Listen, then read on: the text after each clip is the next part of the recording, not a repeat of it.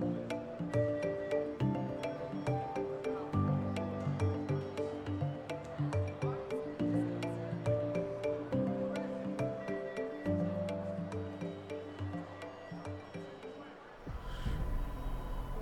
Lunes 21 eh, de septiembre son aproximadamente las 8 de la mañana aquí en Nueva York, en la costa este de Estados Unidos, y vemos eh, caídas en los eh, principales indicadores. El Dow Jones se dejaría en estos momentos 528 puntos, el Standard Poor's 500 y el Nasdaq compuesto a la baja, dejándose un 1,5 y un 1,3% respectivamente.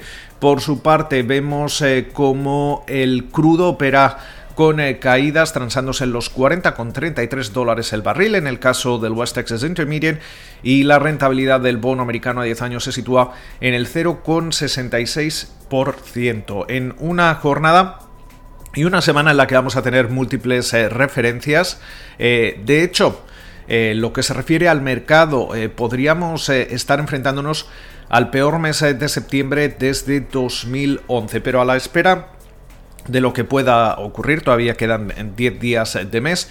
Y dentro del ámbito empresarial hemos eh, conocido como el fundador eh, de Nicola, eh, Trevor Milton, abandona su cargo como presidente del consejo y su puesto dentro del mismo después de que la compañía esté siendo investigada por la SEC y el Departamento de Justicia.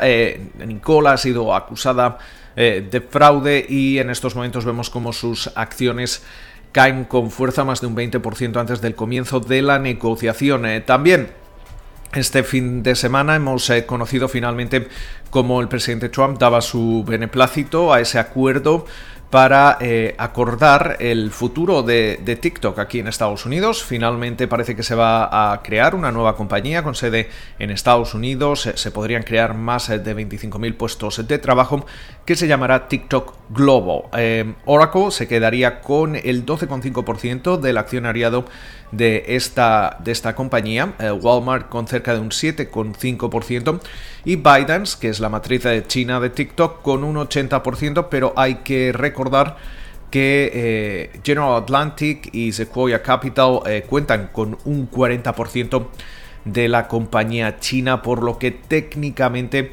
habría una mayoría estadounidense. Mientras eh, tanto, también eh, tenemos la resaca dejada por los eh, premios Emmy en la noche del domingo, donde HBO parece que adelantó a Netflix, se llevaba alrededor de 30 premios frente a los 21 de la compañía de los gatos en California.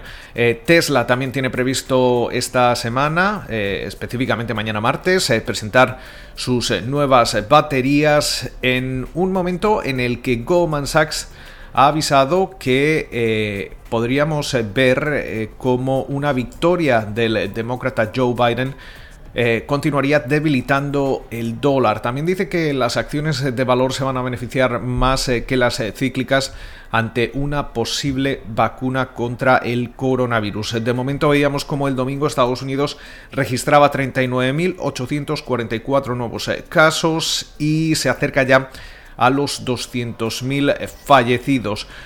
también atentos a que a esta semana al presidente de la Reserva Federal, Jerome Powell, que va a hablar hasta en tres ocasiones. Eh, mañana martes lo hará ante el Comité de Servicios eh, Financieros del eh, Congreso. También está previsto que el presidente Donald Trump dé a conocer esta semana a su eh, posible nominada, porque se supone que sería mujer para ocupar la vacante dejada por Ruth Ginsburg en el Tribunal Supremo, aunque esta va a ser una decisión eh, polémica.